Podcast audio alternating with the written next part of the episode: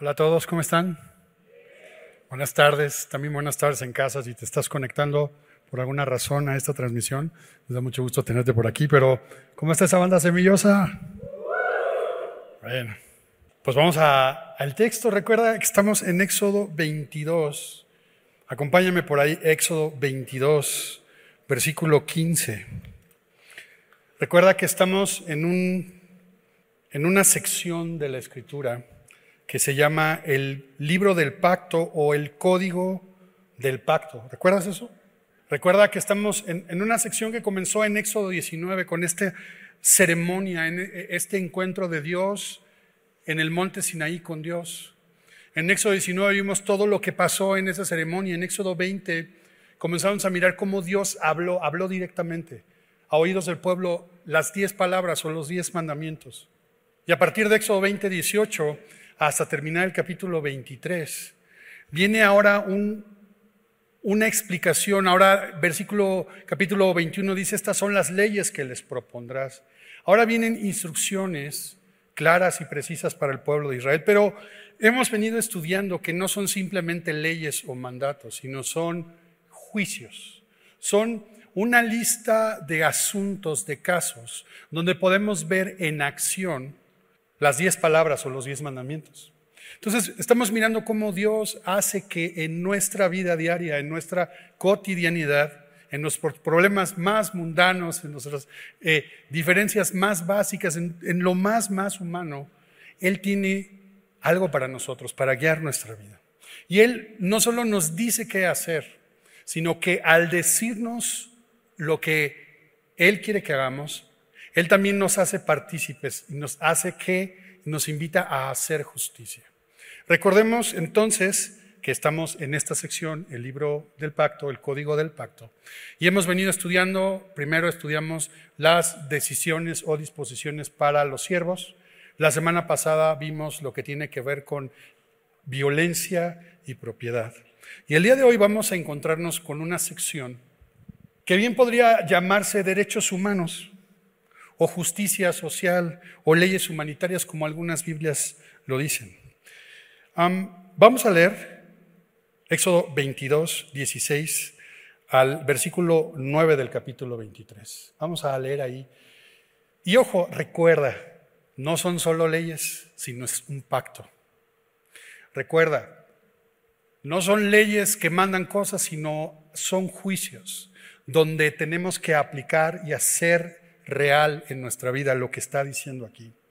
Y no son leyes nuevas tampoco, sino son decisiones nuevas, perspectiva nueva. Dios va a tomar las leyes que existían en esa zona y les va a dar la perspectiva divina para enseñar al pueblo a vivir de acuerdo a la voluntad de Dios. No perdamos de vista eso.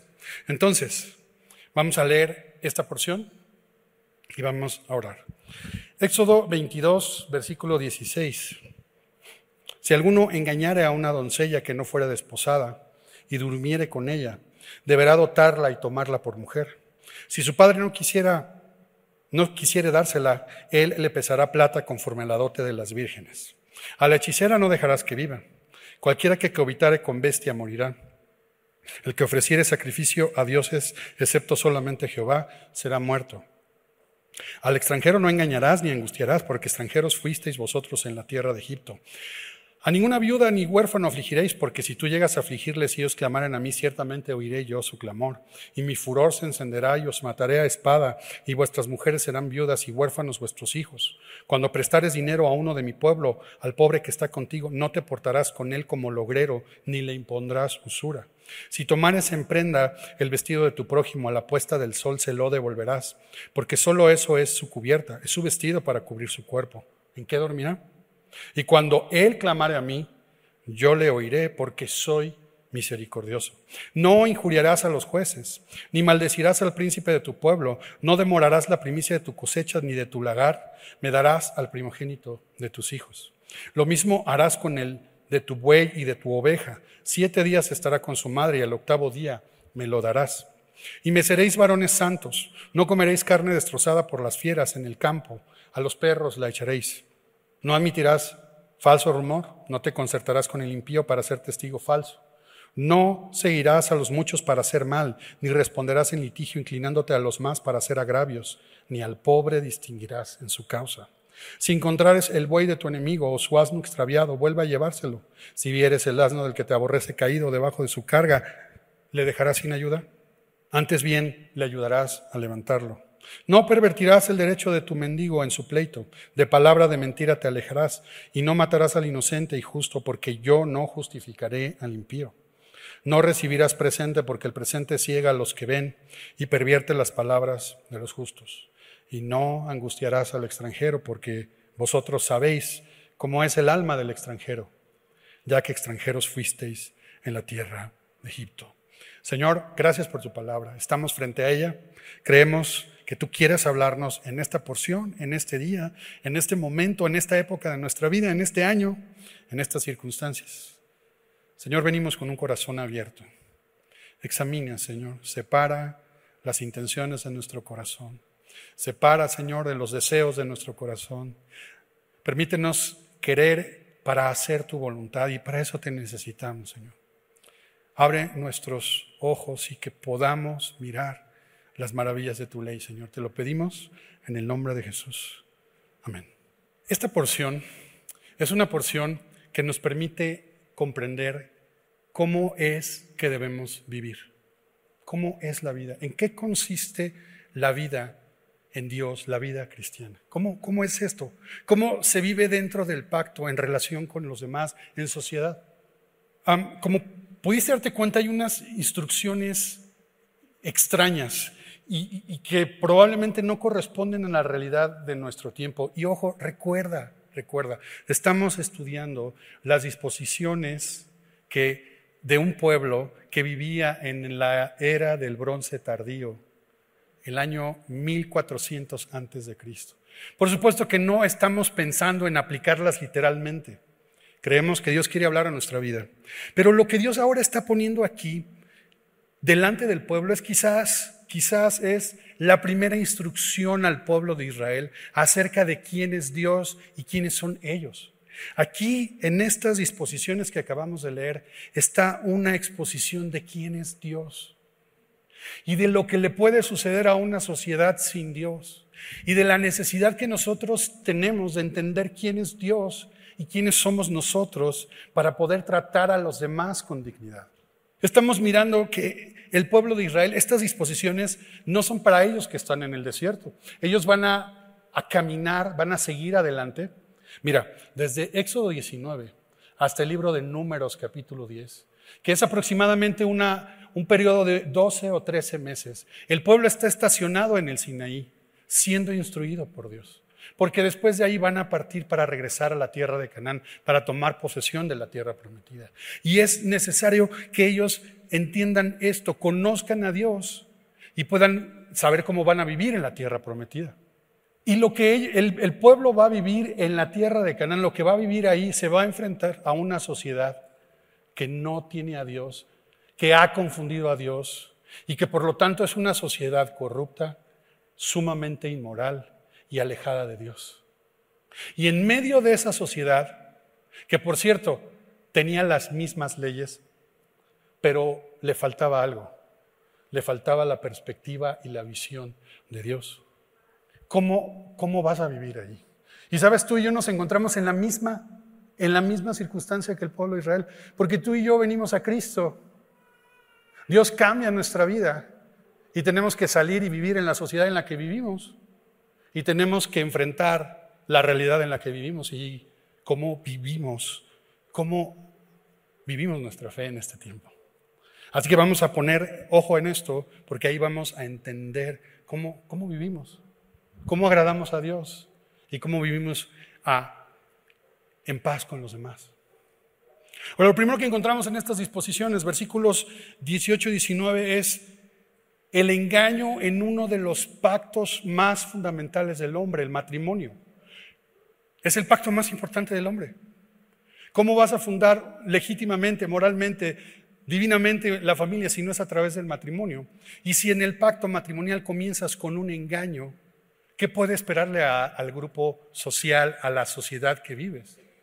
Así que lo primero que nos pone aquí es el caso de una mujer que es engañada, que es seducida, sin tener un compromiso de matrimonio.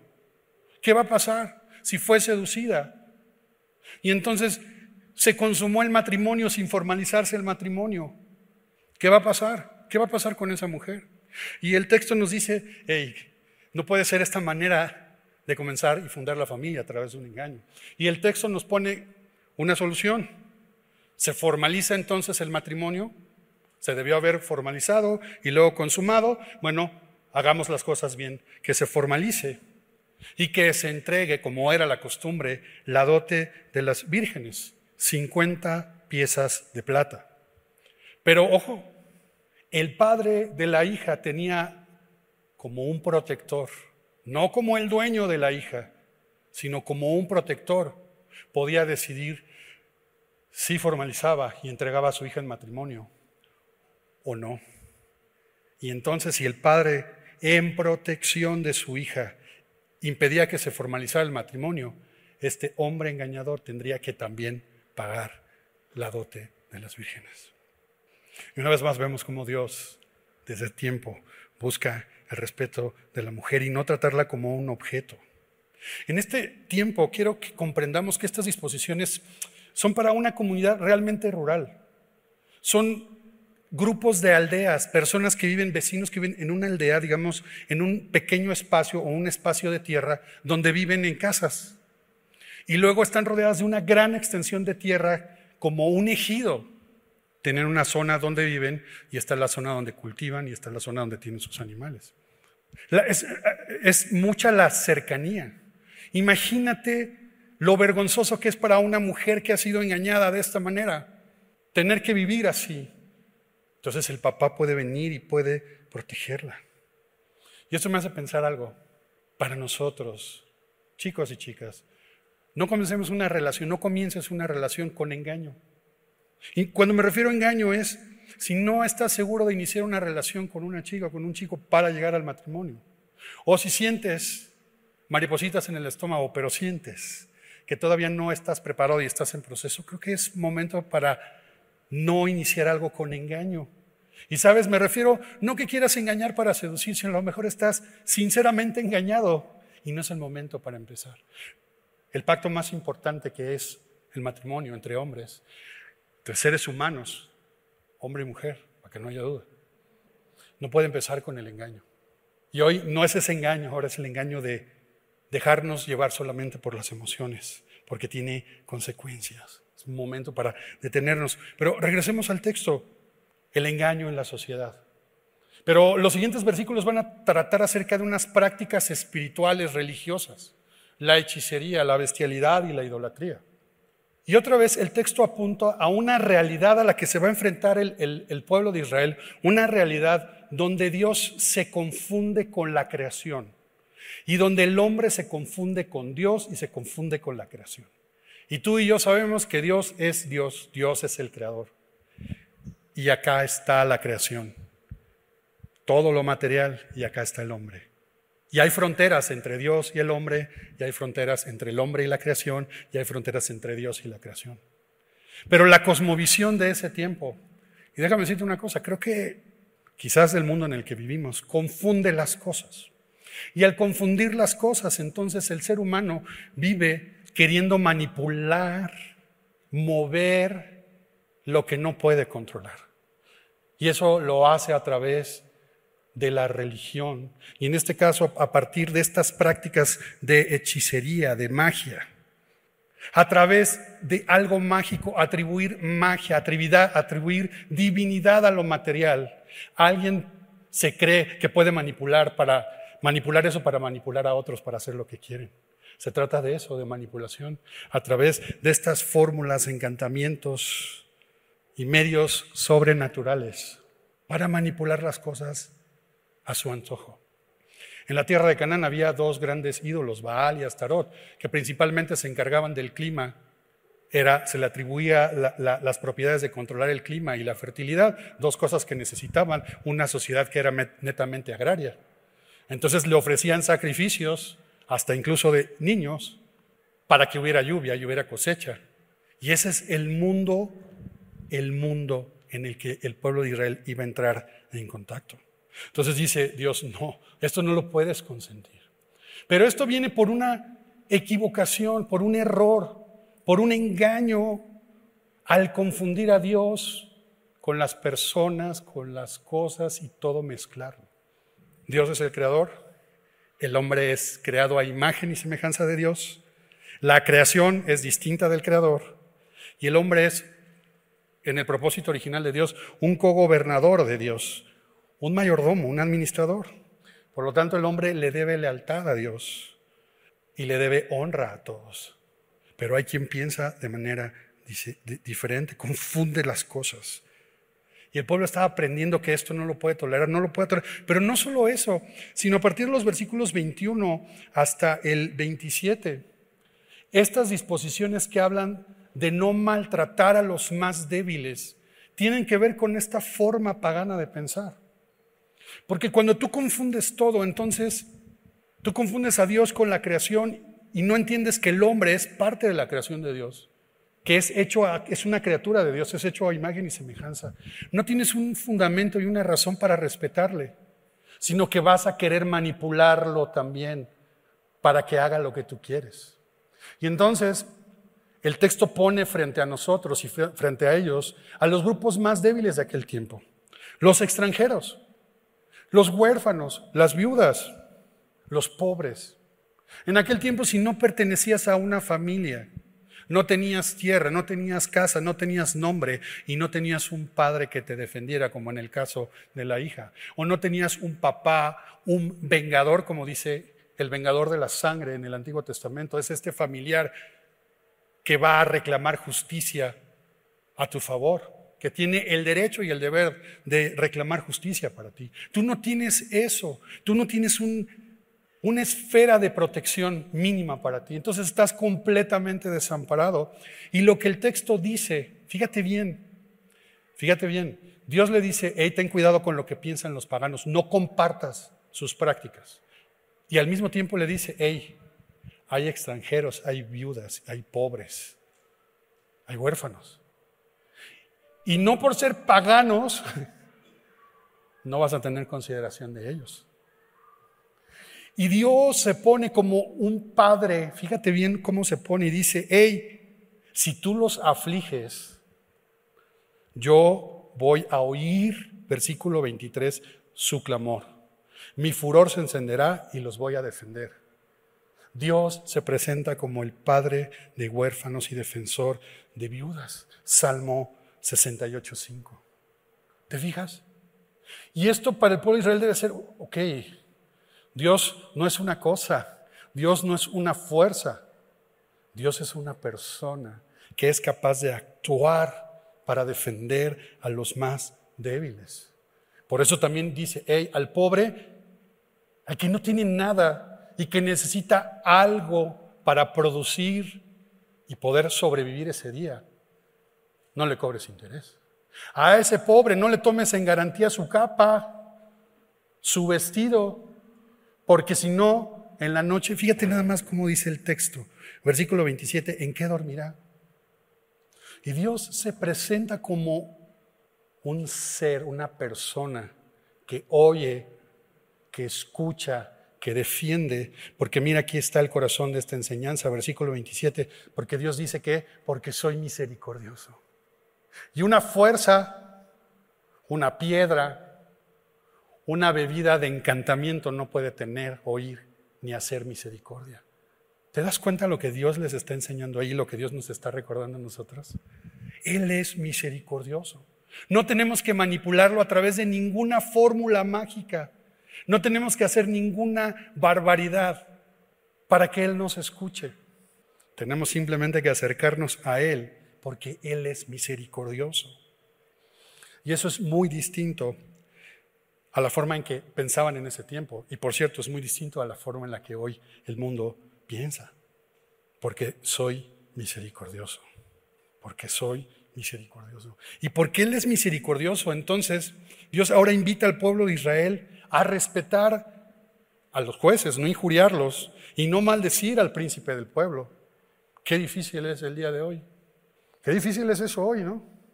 Fíjate bien, el, Pedro, el apóstol Pedro, 1 Pedro 2.13 nos invita a esto. Dice Pedro, por causa del Señor, someteos a toda institución humana, ya sea al rey como a, su, como a superior, y a los gobernadores como por él enviados para castigo de los malhechores y para alabanza de los que hacen bien.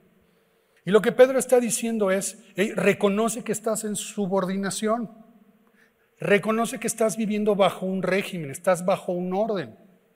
Pedro escribe eso a los ciudadanos cristianos del siglo I que viven bajo una dictadura, un emperador. Reconocer que vivimos bajo un régimen, hay leyes que respetar y hay autoridades que respetar. No está diciendo créeles y síguelos ciegamente, dice no los maldigas, no te burles de ello, no los injuries. Los tiempos pasan y sigue siendo exactamente lo mismo. Mantengámonos así, respetándolos y orando por ellos. Pero en este momento Dios va a presentar, si Dios es misericordioso, si Dios oye a los débiles, si Dios hace justicia y quiere evitar el engaño en la relación social más importante y básica como el matrimonio, y, y si Dios quiere que se alejen de prácticas paganas e inmorales, ahora Dios viene a decir, hey, yo quiero ser el primero, dame primogénito de tus hijos y de tus animales. Yo quiero ser el primero. Los paganos entregan a sus hijos en sacrificio. Tú me los vas a dedicar. Más adelante Dios va a instituir la práctica de pagar un precio de rescate por los primogénitos. Pero Dios quiere lo primero y Dios quiere lo mejor de nuestras vidas. Dios quiere honra. Dios desea que lo honremos y lo pongamos como lo primero y lo mejor de nuestra vida. Entonces no lo tenemos que manipular. Él oye y Él es misericordioso, pero entonces Él quiere que nosotros respondamos a esa misericordia, dándole lo primero y lo mejor. Y por eso verso 31 dice, y me seréis santos. Sean un pueblo santo, un pueblo dedicado a mí, un pueblo para mis propósitos, un pueblo que pueda cumplir esto que estoy diciendo, pueda vivir dedicado a mí. Santiago 1.17, quizás te lo sabes de memoria, nos recuerda que toda buena dádiva y todo don perfecto descienden de lo alto, del Padre de las luces, en, el cual no hay mudanza ni sombra de variación. Él de su voluntad nos hizo nacer por la palabra de verdad, para que seamos primicias de sus criaturas. Ahora tú y yo en Cristo somos primicias para Dios. Ahora para Dios somos lo primero. Somos lo primero, somos esa primera cosecha en muchas familias somos los primeros que hemos creído. Somos primicias para Él. Démosle lo mejor y lo primero. En los nueve versículos del capítulo 23, ahora esta misericordia de Dios, esta presencia de Dios se manifiesta como un llamado a la justicia. En todos estos nueve versículos está hablando de no impedir, no manipular, no alterar el acceso a la justicia. No admitas falso rumor. No seas un testigo falso. No te concertes para maquinar algo en contra de alguien. Habla sobre no ser imparcial en un juicio. No sigas a los muchos para hacer el mal. No te dejes influenciar por la mayoría, por presión, sabiendo que el otro es inocente y entonces dejes que la mayoría aplaste al más débil. Este texto nos habla, hey, no distingas al pobre, no discrimines. Versículos 4 y 5 nos ponen un ejemplo donde si el animal de tu enemigo se ha extraviado o se ha lastimado, no hagas como que no lo viste y te vayas, sino que vayas y lo rescates. Que no omitas brindar ayuda y socorro. Que no mientas no perviertas el derecho del pobre en el pecho. De palabra de mentira te alejarás. No matarás al inocente. Yo sé que la semana pasada cuando hablamos de las penas y de la pena máxima, que es la pena de muerte, a nosotros nos, nos causa mucho ruido por la, cultura y, la época en que vivimos. Parece que eso es salvaje y nosotros ya estamos eh, muy avanzados. Pero no está hablando de una ejecución así, está hablando de un juicio. Y Dios ahora les dice, hey, no mates al inocente, tienes que cerciorarte que esa persona es culpable, no mates al inocente. y justo. Y fíjate otra vez, porque qué, fíjate lo que dice Dios, porque yo no justificaré al impío. Lo que está diciendo Dios es, puede obtener una sentencia o un dictamen de jueces que lo absuelva. O puede obtener un dictamen una sentencia de un juez que lo condene. Pero yo sé quién es el impío y quién no lo es, qué es justo y no. Y yo no voy a justificar al impío. Dios no es una fuerza. Dios no es un ser que creó esto y se fue de vacaciones y nos dejó con un desastre. A Dios no lo podemos manipular a través de ninguna forma posible, y menos con prácticas como las que hemos leído. Dios es, oye y tiene misericordia y es justo. Y podemos ir a Él con la confianza de que nos va a oír. Yo no justificaré al impío y por lo tanto no recibas soborno, no perviertas las palabras de los justos. Y termina el verso 9 diciendo, ponte en el lugar de los extranjeros. Después de toda esta reflexión, Dios dice, hey, no angusties al extranjero, tú fuiste un extranjero en Egipto. Tú sabes cómo es el alma del extranjero, tú sabes lo que es no tener tierra, Tú sabes lo que es la opresión, porque no solo fueron extranjeros, sino se convirtieron en esclavos. Tú sabes el alma del extranjero, porque fueron extranjeros en la tierra de Egipto. Entonces, Dios está presentando para el pueblo de Israel en esa época una forma completamente distinta de vivir, donde Dios es un padre que defiende a quien es engañada, donde Dios defiende a los más débiles de la sociedad donde Dios nos invita a darle lo mejor y lo primero, donde Dios apela a que respondamos para vivir para sus propósitos. Ahora, yo sé que estas leyes que estamos viendo y estas disposiciones son esta, esta, esto que se llama las leyes civiles.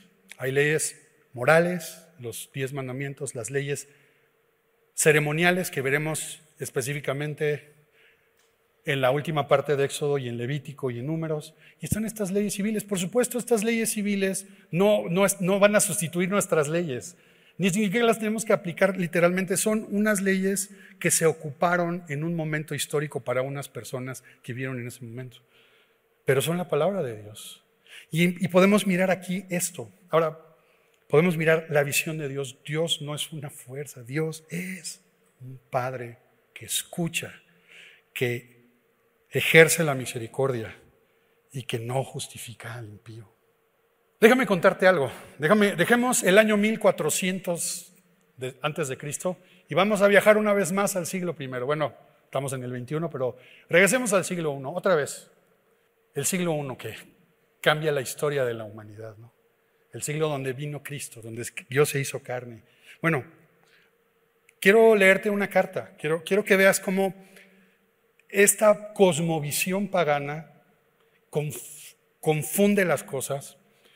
Quiero que veas cómo va pasando el tiempo y cómo termina en prácticas y en cosas irracionales. Quiero leerte una carta, una carta que un soldado romano le manda a su esposa, una carta del siglo I. Una breve carta. Las cartas en aquel tiempo eran muy breves porque no había mucho papel ni mucha tinta. ¿Ok?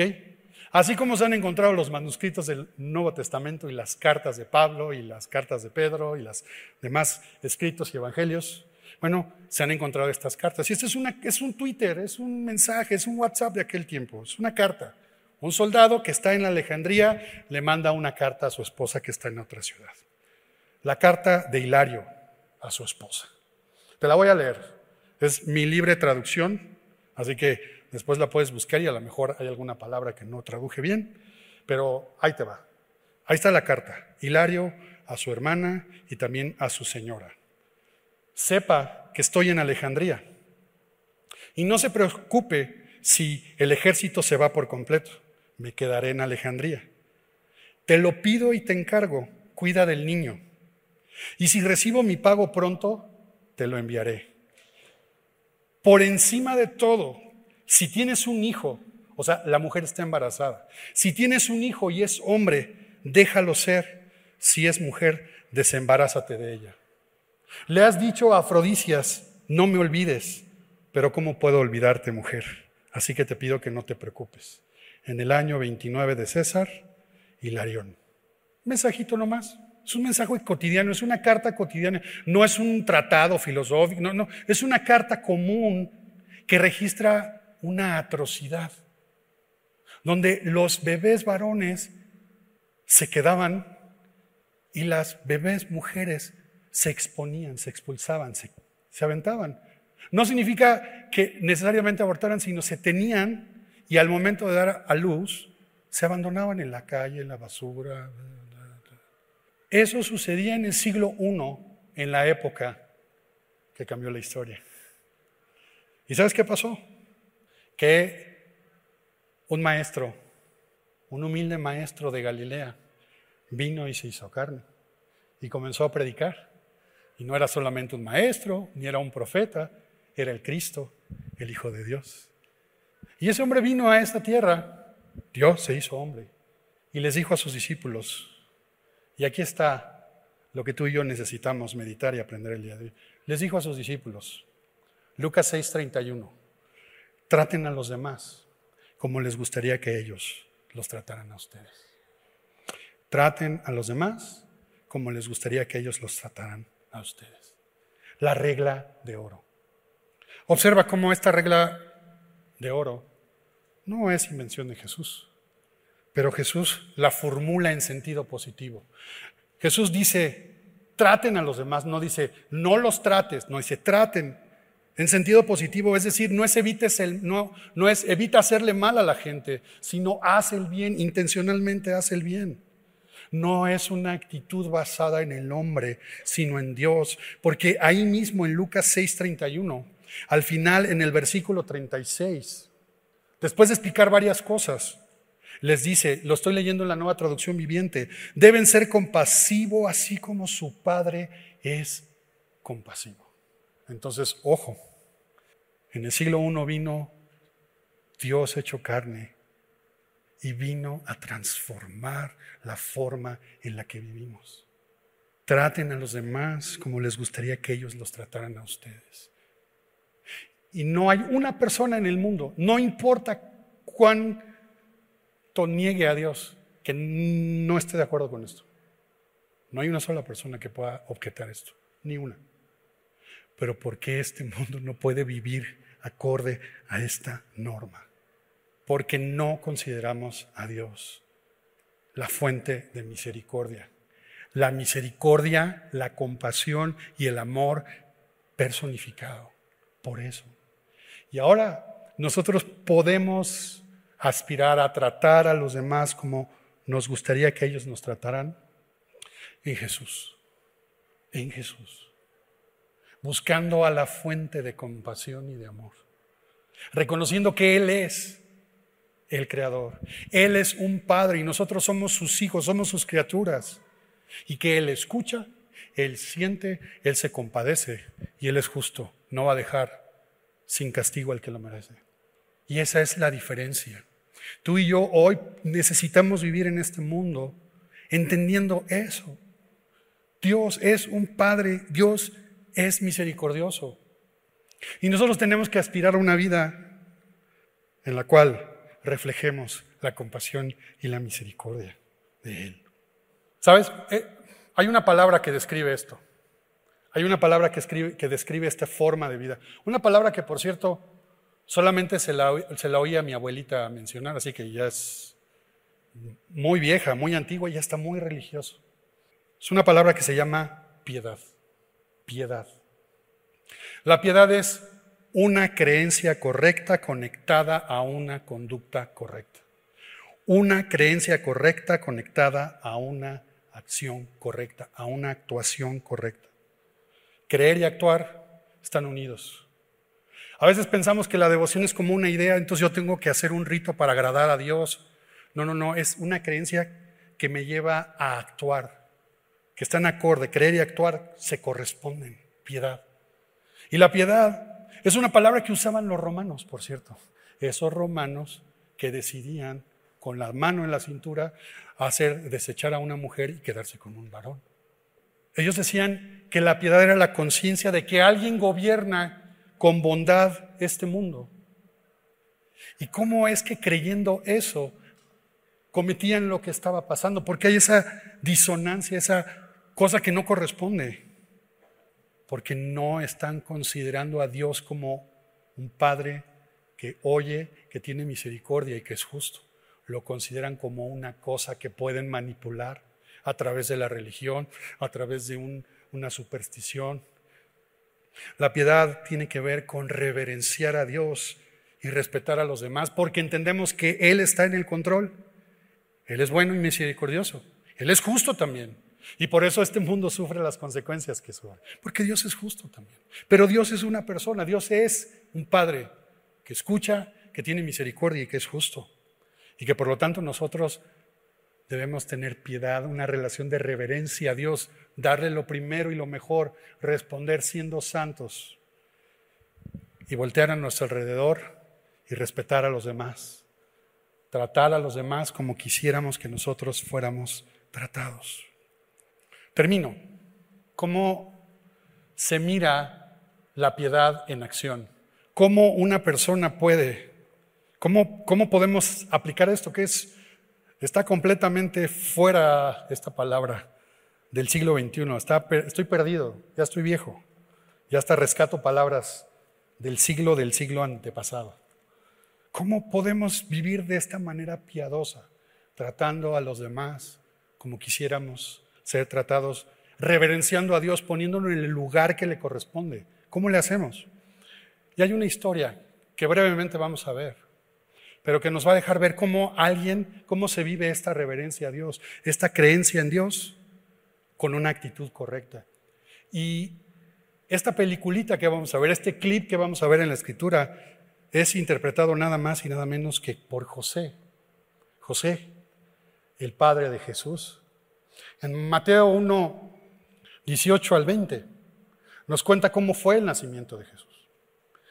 Y nos cuenta que José estaba comprometido, estaba en una relación de desposorio con María. Es decir, que habían formalizado su compromiso, pero aún no se había consumado el matrimonio. Y estando en ese periodo de espera en el desposorio, resulta que María está embarazada. Y sabes una cosa, José queda exactamente en el supuesto de la ley que acabamos de leer en Éxodo 22, 16 y 17, que también está en Deuteronomio 22, 20 al 23. Está en ese supuesto. Ahora, déjame decir una cosa, José sabe que ha hecho lo correcto se desposó. El texto no lo dice, pero debe haber entregado una dote. Está en espera de consumar el matrimonio. Ama a María y resulta que está embarazada. Tiene un problema, un grave problema.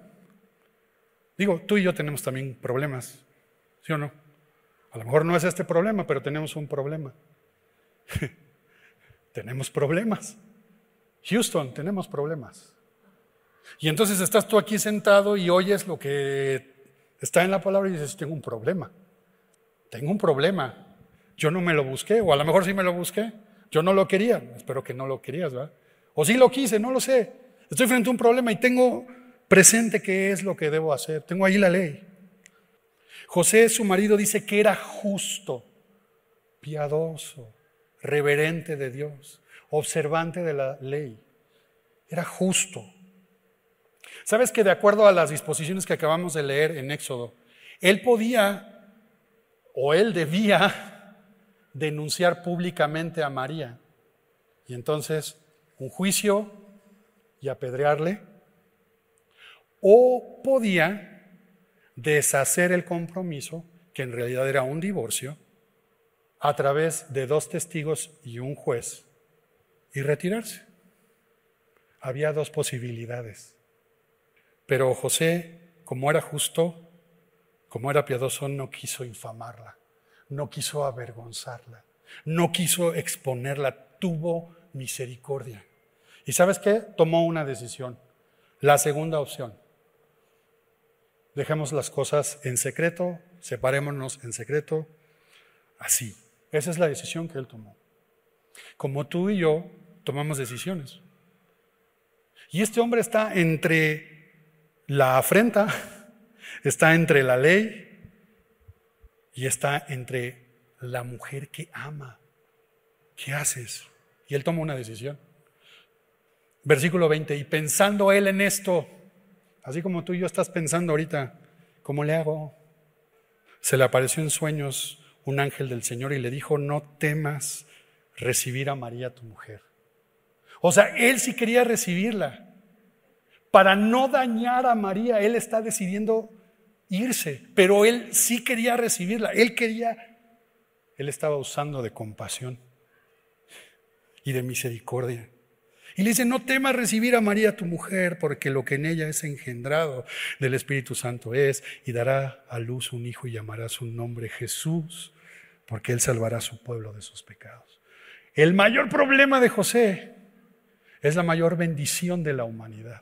El Salvador era su hijo, sería el padre de este hijo, por supuesto el padre adoptivo. Y así es como se mira la piedad en acción. Así es como se mira. Y yo te pregunto hoy, y termino con esto, ¿qué tal si? ¿Qué tal si en la circunstancia en la que te encuentras, en la circunstancia en la que estás pensando qué hacer, entre una opción y otra opción, ¿qué tal si le das oportunidad a Dios? Vas a Dios y le dices, Señor, ¿qué hago? ¿Y qué tal si en esa circunstancia, cualquiera que ésta sea, en esa decisión, ¿qué tal? Si consideras tratar a los demás como quisieras que te trataran. Y resulta que eso que puede parecer terrible, que puede parecer el fin, que puede parecer algo terrible, resulta que da a luz salvación y redención. Esa, querida familia, esa es, ese es el misterio de la piedad. Pablo le escribe a Timoteo en 1 Timoteo 3, versículo 16, y le dice, grande es el misterio de la piedad. José vivió, él ahí, el misterio de la piedad, el misterio de la vida, el misterio de la vida que agrada a Dios lo vivió en carne propia. Y este es el misterio de la piedad, que Dios fue manifestado en carne, justificado en el Espíritu, visto de los ángeles, predicado a los gentiles, creído en el mundo, recibido arriba en gloria. ¿Sabes cuál es el misterio de la piedad? ¿Sabes cuál es el secreto de la vida que agrada a Dios y que respeta a los demás? Se llama Cristo. Dios se hizo, Dios, el Padre de misericordia, se hizo misericordia tomando una forma como la tuya y la mía. Ese es el secreto de la vida. Ese es el secreto de la piedad. Ese es el secreto de la vida que agrada a Dios, Cristo. Y que no podemos vivir fuera de Él. Dios hecho carne, la misericordia hecha carne. Y por eso, cuando vamos a Cristo y depositamos nuestra confianza, nos volvemos sus hijos y podemos, y podemos imitar su compasión y su misericordia para vivir también, tratando a los demás como nosotros queremos que se nos trate. Así que yo te invito, en el misterio de tu problema, en el misterio de tu decisión, en el misterio de no saber qué hacer, te invito, te invito a que dejes a Cristo revelarse en Él. Señor, venimos delante de ti una vez más. ¿Cómo vivimos? ¿Cómo te agradamos? ¿Qué hacemos? Y encontramos que la solución está en Cristo. El ejemplo está en Cristo y la fuente de misericordia está en ti. Señor, Padre de misericordia, nosotros también fuimos extranjeros, lejos de ti estábamos por el pecado. Señor, vivíamos sin protección, sin seguridad y tú como un protector, veniste a salvarnos y te hiciste carne. Y hoy ese misterio de la vida que te agrada se revela frente a nosotros, vivir para ti en Cristo, con la conciencia de reverenciarte, Señor, y con la conciencia de ser movidos por misericordia para hacer misericordia. Señor, no somos buenos, Señor, somos incapaces. Señor, ciertamente hay dolor y ciertamente hay injusticia y ciertamente hay aflicción. Y probablemente la opción más fácil sea, como José, el retirarse. Permítenos escuchar tu voz el día de hoy. Permítenos encontrar el consuelo en ti, Señor. Permítenos oír tu voz que nos dice, no temas. Detrás de eso está Cristo. Y Señor, que en nuestros corazones, en medio de lo que estamos viviendo y sintiendo, en medio de aquello que nos aprieta y no queremos, por la fe podamos comprobar cómo Cristo habita en nuestros corazones. Y podamos comprobar, Señor, la altura, la anchura, la profundidad del amor de Cristo, el misterio de la piedad revelado delante de nosotros. Señor, aquí estamos delante de ti te damos lo primero y lo mejor. Recibe gloria y honra, Señor, en Jesús.